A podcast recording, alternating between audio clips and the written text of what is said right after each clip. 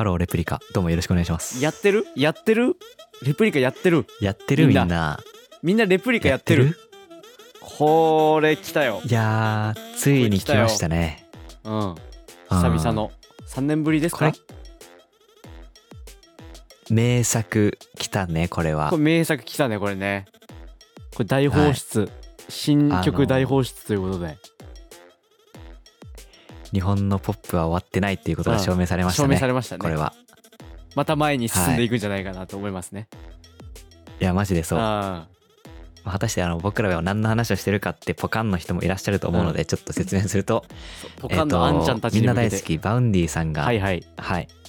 みんな大好き Vaundy さんがはい。ニューアルバム「replica」を出したということで、うん。まあ、本日はね、まあ、我々音楽好きの野心人間の2人がレプリカについてちょっと大解剖というか思うはいはいはい。はいことをね言いたいことを言い合う語り合う時間にしたいなということで、うん。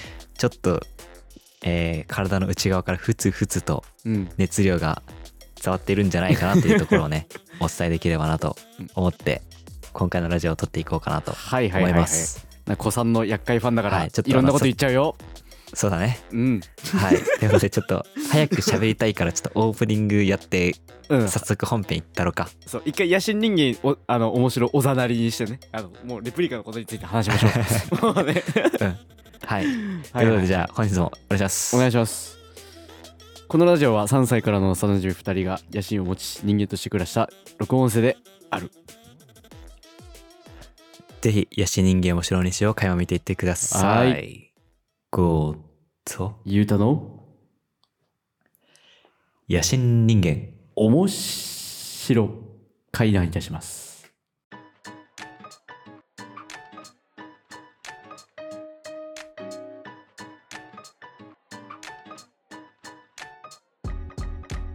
すべてはレプリカから始まっているということでね。ら、しいっすね。本日もやっていこうかななんて思いますらしいっけれども、すけど。ね。どうですか？あの、率直に聞いての感想を伺っていいですか、ゆうとさん。いやもう曲多いっていう 曲多いねや 曲多い？うん多いねやうんって確かにね。曲多いねや 確かにね。いいねやっていや、それは確かにそう。ううんん。思いましたけど35曲でしょ？だってそうあのオーディオ系も含めたら、相当でしょこれそうね。ねえ、うん。まあなんか具体的になんか一曲一曲を行く前になんか、うんアルバム全体としてのなんかまあ感想というかうん。まあまあ考えるところをちょっと話したいなと思うんですけども、いやなんかさ最近ちうん。ょっともういもういきなりギア上げてきますよ僕。はいはいどうぞ。もう聞き聞きたいよあなたの感想をね。うん。いやあのーいや最近いろいろなんか僕は何かを習得するっていうことうん。に対して結構関心があったんですよ。多分なんか前の卒論の話とかでも多分ちょっと話したかなと思うんだけどうん。そう何かを習得するっていうのはなんかいわゆる、ままあ、学ぶ真似ぶっていうところから来ているんじゃないかなみたいな部分、最近ずっと割とここ半年くらいのテーマであったんだよ。自分の中で、はいはいはい。ほうほうほそう。っていう中でううん。 Vaundy 氏が replica というアルバムを出しうん。そうこのレプリカという言葉の意味まあであったりとかね。このアルバムの中いろんな曲を多分リスペクトいろんなアーティストをリスペクトしたからこそ生まれている曲とかね、そうね。そうあったのだろうと思う部分もありますし、まあ、本人も言ってる部分もありますということで、うん。そうそういう意味でなんかまずレプリカというアルバムのコンセプト自体がまずめちゃくちゃいいなと思ったし、ねなんかあのなんか結構ね。メタ的だけどみんな言えなメタ的でみんな言えなかった部分をちゃんとそのアーティスト本人が言うことで。ねなんかあうん。そういう考え方でいいんだってこう思えるような。はいはいはい。ね。ね。多分結構みんな救われた人多いなんかうんうんうん。気はしてるよねその。いや多いとお思う。話で。特に今の時代やっぱりなんか、なんていうかな情報がやっぱりうん。なんか乱立してるっていうかさ、うん。なんか誰しもがコピー可能な情報とかでたくさんある中で、うん。でもそれってオリジナルとしていいのかなみたいなことを多分思っている、まあ、アーティストとか、まあ、クリエイターの人とか、ね。まあ、いろんな人いるんじゃないかなってそう思うからこそ、うん。ここでこの Vaundy という人がこのコンセプトで曲を出し、アルバムを出すっていうことは、うん。なんかマジで、なんか音楽シーンにとってもそうだし、なんか社会に対してもめちゃくちゃ大きい、うん。なんか意味はあるなと、結構思ったんですよね。そうね。なんかやっぱ結構語りますよ、今う回。んこれついてきてね、みんな。そうみんな。いやでもあのうん。直井浩太があのグッと悔しくなる回でしょこれ。毎回あいつの名前を出してしまうね。すいませんねあのあやかっちゃって、はい。あいつのカリスマ性にね。うん。あうんと、レレオも聞いてる？レオ？大丈夫？カズマも聞いてる？ね。すいません。うん。まあまあまあまあまあ。すいません。はい。そう。なんか、はい。でさその CD の出し方もすげえかっこよくてね、あのブリスターそれな。そうそうそうブリスターパックで出してて、はいはいはい。でディスク1ディスク2でその切り離してその何サブスクだではつながってるから切り離してプレイリスト作って、まあ聞くようにしたらいいんじゃないかみたいなおすすめ。そういうのがおすすめですみたいなはいはいはい。こと言ってて、うん。ねなんかまあまあまあそうだなと思って。ねでも35曲俺聞きたいからあの35曲の曲5曲のままで聞いてるんだけど、はい。うん結局結うん局なんか一番良かった曲って何 ?GO 的には。ああ。いや、難しい質問ですよ、それはマジで。ああ。でも、うん。1回目よ。1回目、うんアルバムを聴いた時アルバムの1周目うん。で、印象に残ったのは、ネオジャパンという曲ですね。ああ、もうもうもう、あーの声多分めっちゃ音割れしたらマジでいいよね。うんい。ろんな意味がなんか込め、られている、そうね。その、うん。案に。そうなんか、そうだね。なんか、最初このアルバムが出た日、うんなんかまあいろいろ家で、まあなんか作業しようかなみたいなこと思ってたんだけど、うんなんかやる気出ねえなみたいな感じで、うんなんか外散歩しようと思って、っはいはい。ていう日と、うん。このアルバムが出た日がちょうど一緒だったんだよ。はいはいはい。だから、なんか音楽を聴きながら散歩しようと思って、まあ聴きながら散歩してたの。おう1回目の時に。そう。で、その中でなんか散歩しながらすごいなんか自分の、なんていうの、体になんかスッと入っ、特に入ってきて、うん。そう、それがなんかすごい印象的でよかったなっていうのもあるし、うん。そうっすよね。なんか、まあ歌詞にもやっぱりなんかその、レプリカ的な要素というか、うんいわゆるなんかその、なんていうのかな、そのなんか歴史を感じさせるというか、うん。なんていうかな、日本のカルチャーもそうだし、多分、まあ、ネオジャパンっていう曲の通り、なんだろう、なんか将来というか、これからの社会、えっ、と、日本みたいな部分もありつつ、いや、かなりて結局スパイス聞いてたよね。その点において、歌詞よく見たらう、ん。かなりエッジ聞いてるなっていう。これを よくそのアルバムに入れれたな、みたいなねところはあるよね。ん。うん。そうね。まあ、っていう意味で、まずい一周目で一番印象に残った曲はこれ。あっていう感じで、ちょっと後に続きたいんですけれども、はいはいはいちょっと続くとちょっと長くなっちゃいそうなんで、ゆうたさんあ。、じゃあ俺も話したいこといっぱいあるからね。おすす、一番良かった曲。うんこれ難しいっしょ。い言われると。うん、けどあえて。きますよ。ゆうたがこのアルバムで一番好きな曲を教えてください。なんか、何気にこう、全部バーってこう結局聞いて、咀嚼した上でってよりかは、その、はい、はい。もう本当にうん。1回聞いて、2回聞いてぐらいの、その新曲の部分だけね。一旦。うん。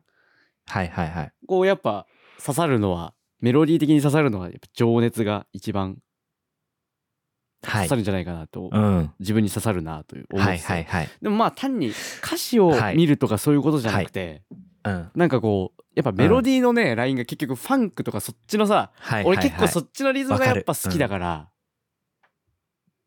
ねなんかうん。他の曲でもそのまぶたとかあと瞳惚れとかあの辺が好きだから、あそうやっぱこあ。はい、うちょっとはい。はいはい似てんのよね、その好きな系統。あいつめっちゃ、うん。彼はそのめちゃくちゃその あれじゃないですか、あの曲幅があるけどそうだね。そのその中でもこう一応割り振られた系統の同系統なものみたいなのって感じるじゃん、う自分で、うんうんうん。その中だとやっぱりはいはいはい。そそそれを感じたのはその「情熱」という曲、そうね。うん、こうやっぱこう裏ではいはいはい。こう乗りたくなるというみたいな、うん。その印象やっぱそうね。ん。そう。なんか、そその曲に対して僕、うん。なんか別に自分と、うん。まあ彼を比較するわけではないけど、うん。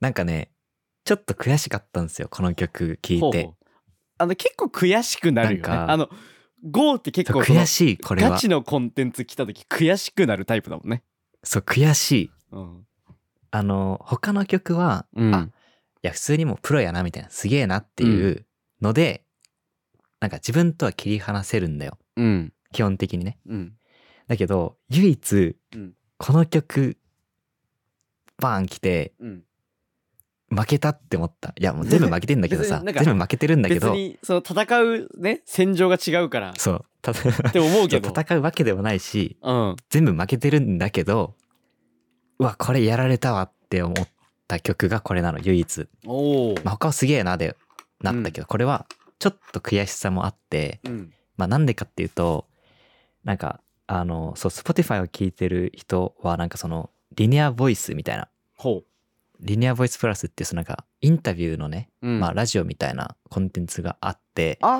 で、そうそうそう、リニアボイスプラスっていう、まあもしうん。興味がある方はぜひ聞いてほしいんですけれども、うんうんうん。なんかその中で、この、この曲の解説をしてて、お気づかなかったんだけど、うん。そうそうそう、気づかなかったんだけど、一回目聞いた時は、うん。なんか全パート彼がや演奏したらしいんです。おおそう。で、それを聞いた後に、この曲を聴いてみたら、わ確かに、みたいな。確かに、そう僕高校の頃バンドやってたからわかるんだけど、うん。で、ドラムやってたからわかるんだけど、なんか最初ってなんか、例えば、例えばじゃあ右足と右手がうん。つられるみたいな。右足を強く踏んだ時に、右手がちょっとそれに影響されちゃって、ちょっと力入っちゃううとか、んうんうんうん。あとなんか、ドドンってバスドラムを入れたい時に、うんなんかちょっと右手もなんか影響されちゃうみたいな、はいはいなんかその感覚があるんですよ。うん。いやもう一生それがそうだよね本当に。俺そ挑戦した時そうだったわ。一生。できない、う。そう。それをこの曲にもよく聞くとうん。あったんだよね、その感じが。それが逆にだし、ギター、だよね。そう、うん。そう。やし、ギターとかベースもそれ。確かに、うん。確かになんかめちゃくちゃトッププレイヤーがやったうん。みたいな部分でもなかったんだよ。うん。けど、それこそ、なのにもかかわらず、うん、そう、なんかあれでしょ？あのそう、なんか、そのうんうん。その道のスペシャリストが基本的には弾くわけじゃん。毎回ね。うん、ベースならベース、うん。ギターならギター。ドラムならドうラム、ん、うん。だけどその全部自分でやるそのいいぎこちなさっていうところがそう。うん。ハンドメイド感っていい。い意味でそうる。まあ、まあ、それ自体はまあなんかすごいなで終わるんだけうんど、まあなんでこれが悔しかったかっていうと、ほぼ、これバンドサウンドのみうでん。出来上がってるなと思って、なんか他の曲って例えばキーボードで、まあ自分がバンドやってるからキーボードとかあんま使ったことなかったし、電子音とか結構入ってたりとか、うん。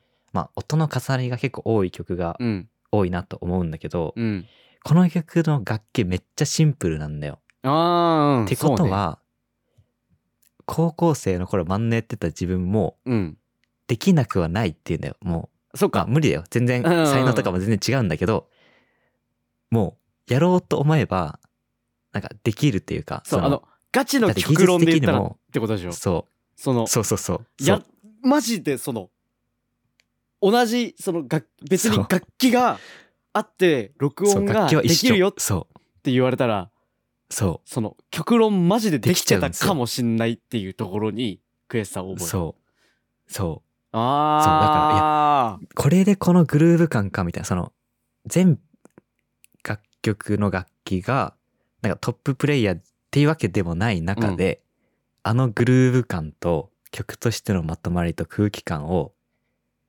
すげえクオリティで出してきたなっていう感じで、だから1回目聞いた時それ気づかなかったの。もう全体の曲としてのなんか空気感まとまりがすごくすぎぎて、全然気づかなかったんだけど、うん。これ僕やったんですみたいな、その、それすらも閉じ込めたかったんですみたいな、その空気感閉じ込めたかったんですみたいなことを言ってて、で、曲聞いたら、あ確かにと思って、うん。うわーみたいな。ちょっと悔しかったよ、これは。ああ、すごい。なんかさ、でもさ、そうそれ、このレプリカに関してなんだけどさ、全体を通してさ、結構音数少ないシーン結構多いよね。うん。うんその、日本のポップス結構その、結構なんかいろんな音入ってるじゃん。こう、重なって重なってみたいな。多いね、最打ち近。込みの部分がめっちゃ多かったりとか。これ一貫して結構その、ろ、何？武骨な感じとというかさ、ん。こう、結構はいはいはい。荒さがこううん。味になってる、それこそグルーブっていうところになってるってうんうんうん。いうそのね音数の少なさをうまく利用しているみたいな、そういう印象はやっぱ受けたね、そうだね。なん。か前より音楽評論うまくなってる。ちょっと。そんなことない。確かに。わかんないけど。うん。し、なんか、熱量も入ってる、今。熱入ってるね。完全にこれね。うん。いうん。や、だからなんか、まあ、 Vaundy で言うと、やっぱ踊り子で、あのマイナスの感じ、うん。その音を弾いて、あはいはいはい。あのグルーヴ感、空気感っていう部分の演出に多分成功したから、うん。多分それの影響もあるとは思う。まあ、どっちが先か分かんないけどね。はいはい。曲。そうね。どっちの曲が先にできたか分かんないけど、うんでも少なからずその空気感みたいな部分はあるのかなとうか、っんていうのはちょっと、なんかその、踊り子のあのちょっと、なんていうのかな、クリアすぎないうん。サウンドがちょっとモコ曲ッとしてある感じ。アナログ感というかわかるわかるわかる、うん。そのうん。ちょっと空間的にはちょっとちっちゃく感じる部分とか、うん。そのマジででっかいうんとこで録音してる雰囲気というよりかはこう結構まとまった場所で、うん、うん。なんかちみちみちみやってるみたいな印象うんのそのハウス感みたいなのが俺結構好きだからやっぱ今回のそのうん。アルバムマジですごい良かったですね。あね。あとちなみにあのなんか、はい。この、あの最初のイントロのギターやばいっすよマジで。いいかれてます。いかれてるいや、あれさ、もう最初はなんか普通にすげえなと思ったんだけど、あれ、ギター誰やってるかわかります？あおきみあのき見ました。見ました。聞きました。見聞きしましたよそれは。見ました？あ見聞きしましたか？見聞きしました。そう、あの、TK さんですよ。やばいっあのすね。いわゆる凛としてしぐれの TK さんで、まあ、だから、いわゆる、まあ多分みんなが知ってるところで言うと、あの、アンラベル、あの、東京グールの曲の、アンラベルっていう曲があるんだけど、その曲を作ってる人が、まあ編曲と、あとギターとか作ってて、みたいな。いや、そのカルチャーも、来てるなっていう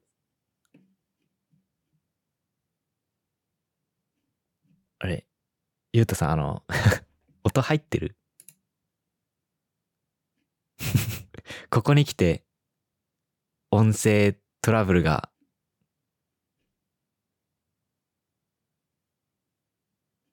ゆうたさんが今知りました。あの、画面の向こう側ですごい何かをやっているようですけれども、なんかや、やらかしてるぞ、こいつ多分。絶対やらかしてるこいつ。どうしたどうした ゆうた今何を言ってるかちょっとわかりませんけれども。やばそうな顔している。やばそうな顔してるぞ。ちょっと待って。ちょっと、ゆうたに LINE を送ってみようかな。LINE でゆうたにどうしたって今送ってます。はい。あ、今聞こえた。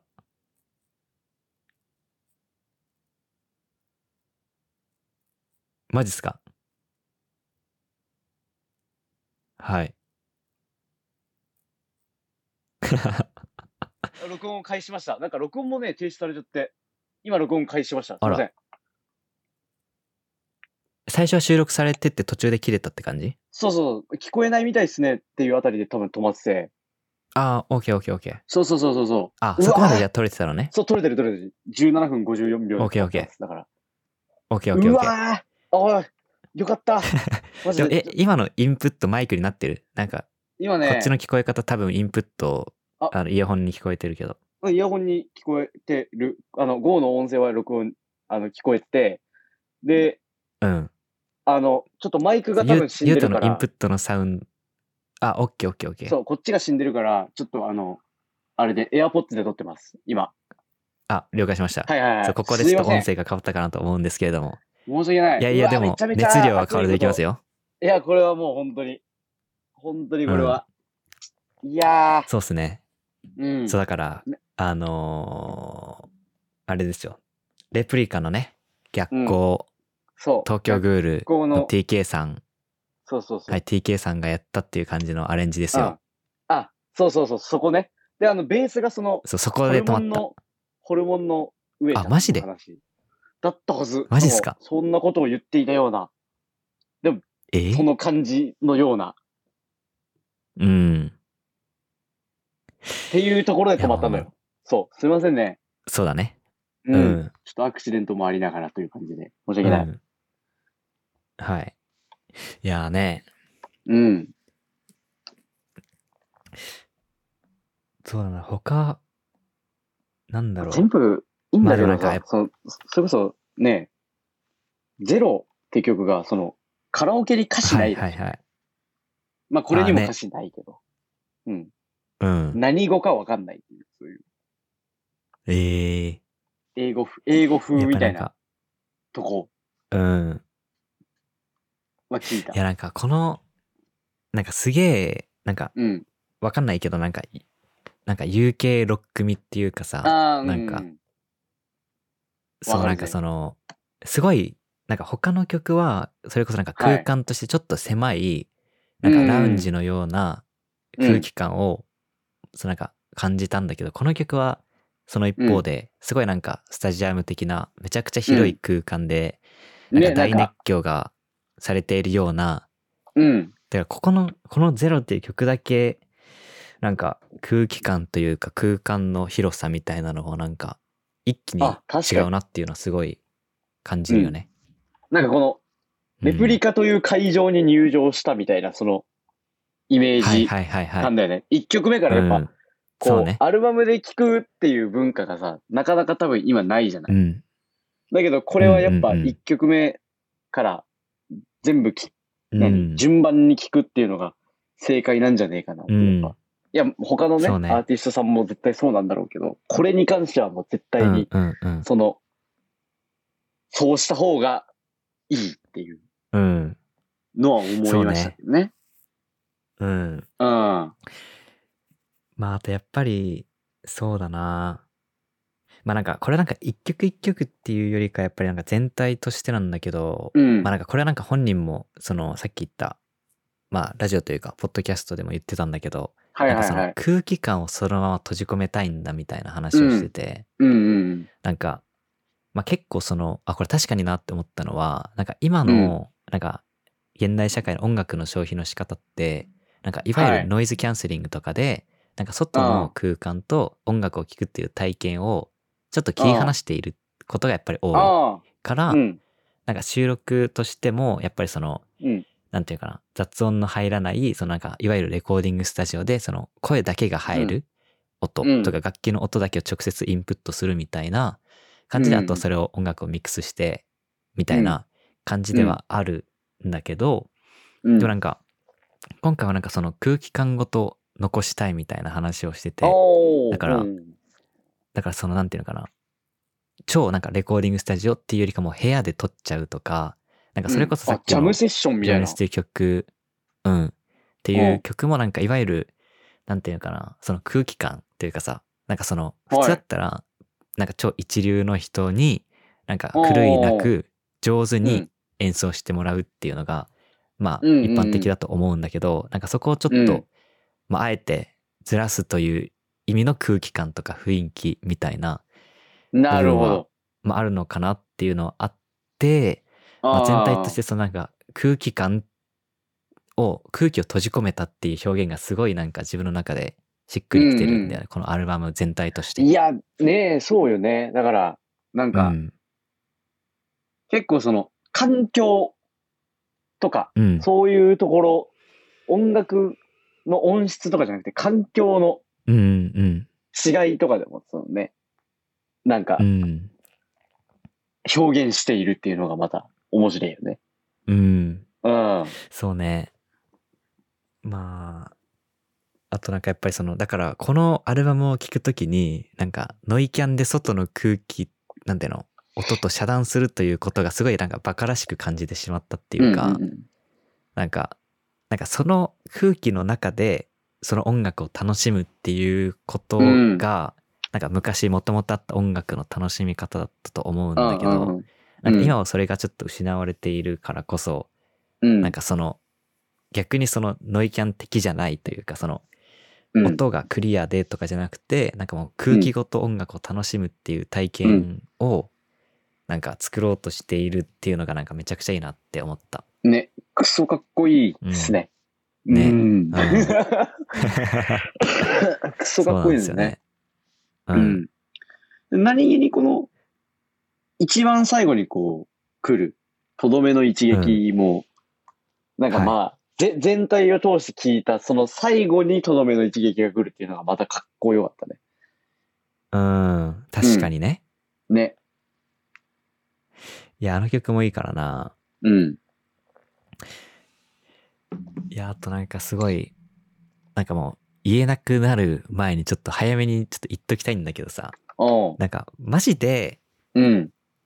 すいいなって思ったのは、はいなんか、なんかいわゆる今のなんか若者うん。というか、まあ一はい般ポップス層って、ポップス層まあなんてはいいう表現が正しいのかわかんないけど、うん。パンって。いう、うん。そう、人たちにもちゃんと、なんていうのかな、受け入れられる曲でもありつつ、そうなの。よ攻めるととこちゃん。と攻めてって、うん。そうだからそこの、なんか、いわゆるなんかアートとデザインというか、なんか、そのバランスは、マジで神がかってるなと思ったし、そうねなんか、曲の入りとか、なんか A メロみたいな部分って結構、いや、ニッチやな、みたいな。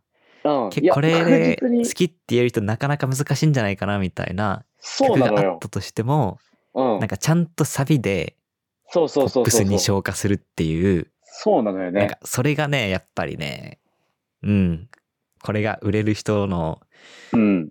力かっていう、それはすげえ感じた部分ではあるね。そうね。だから、美連休とかさ、結構その、出だしやばくない、マジで。出だしやばい。うわー、火曜の感じの哀愁もね。あんのかって思ったけど、その展開的にすげえこう、つなげる、展開。うん。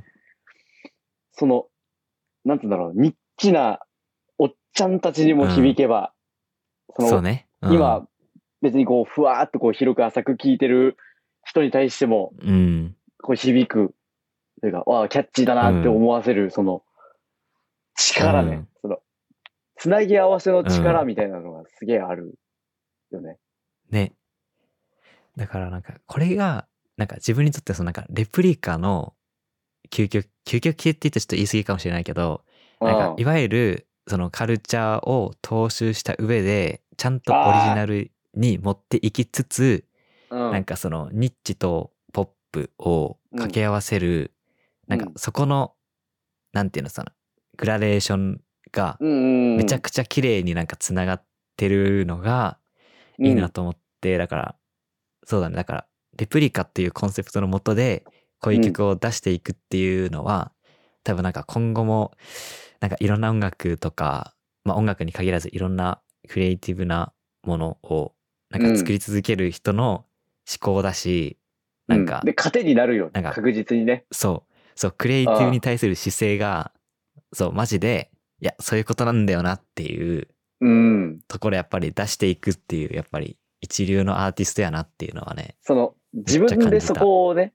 ちゃんと掘り起こすというかさ、あんまりこう言うん言われなかった部分を掘り起こすっていうのは、やっぱ、すげえうんまた一つ刺激になるんじゃないかなっていう。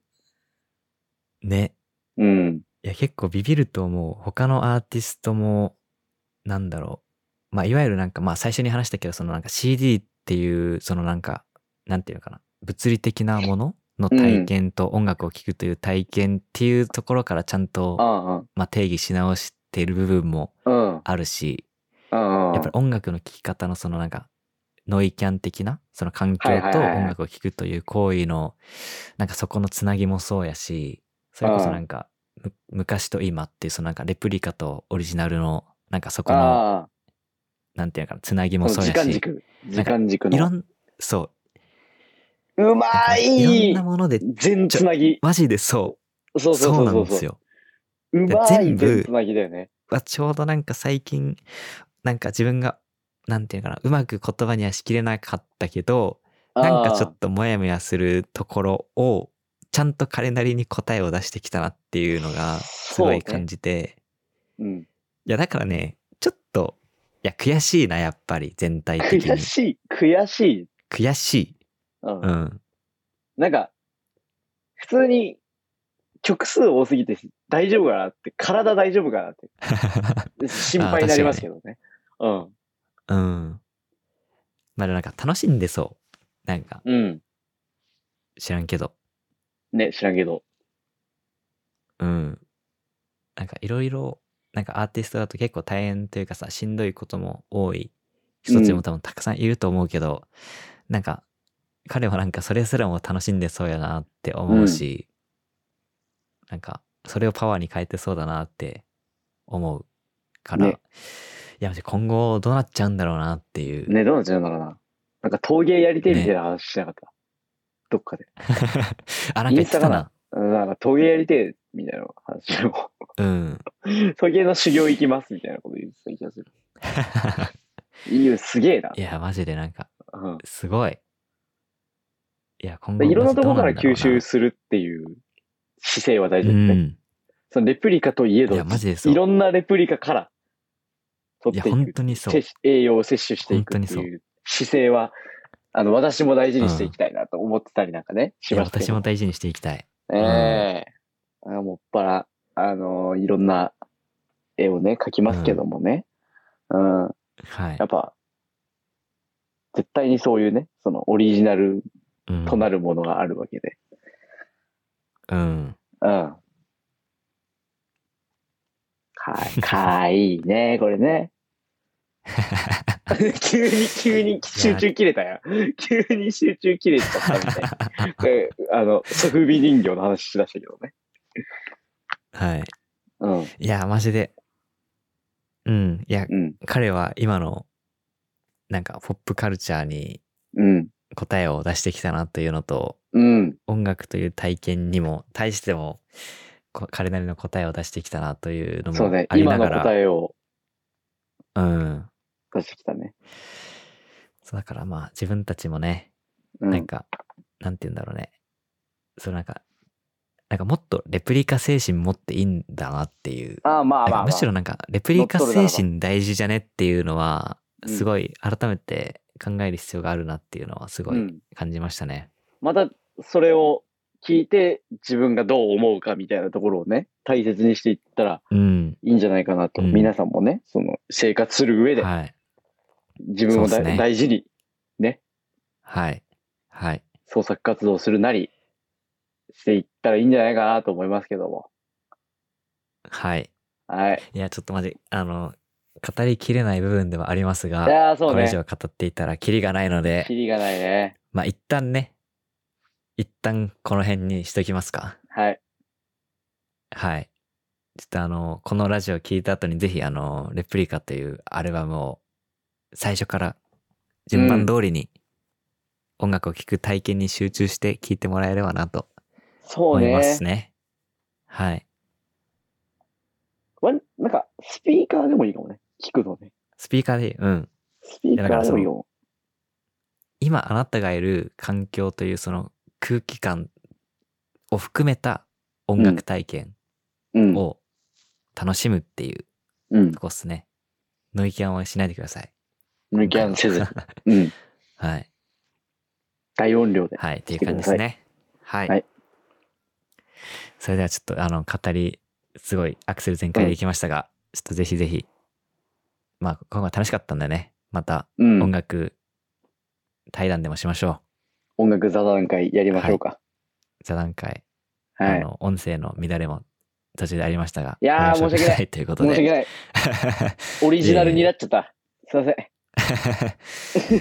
まあ、という感じで、はい。ではでは本日もここまで聞いてくださりありがとうございました。また次回お会いしましょう。た。お会いしましょう。ゴーとゆうたの野心人間、面白。平乱します。ありがとうございました。ありがとうございました。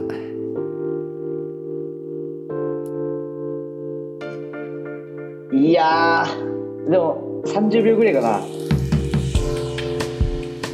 うん。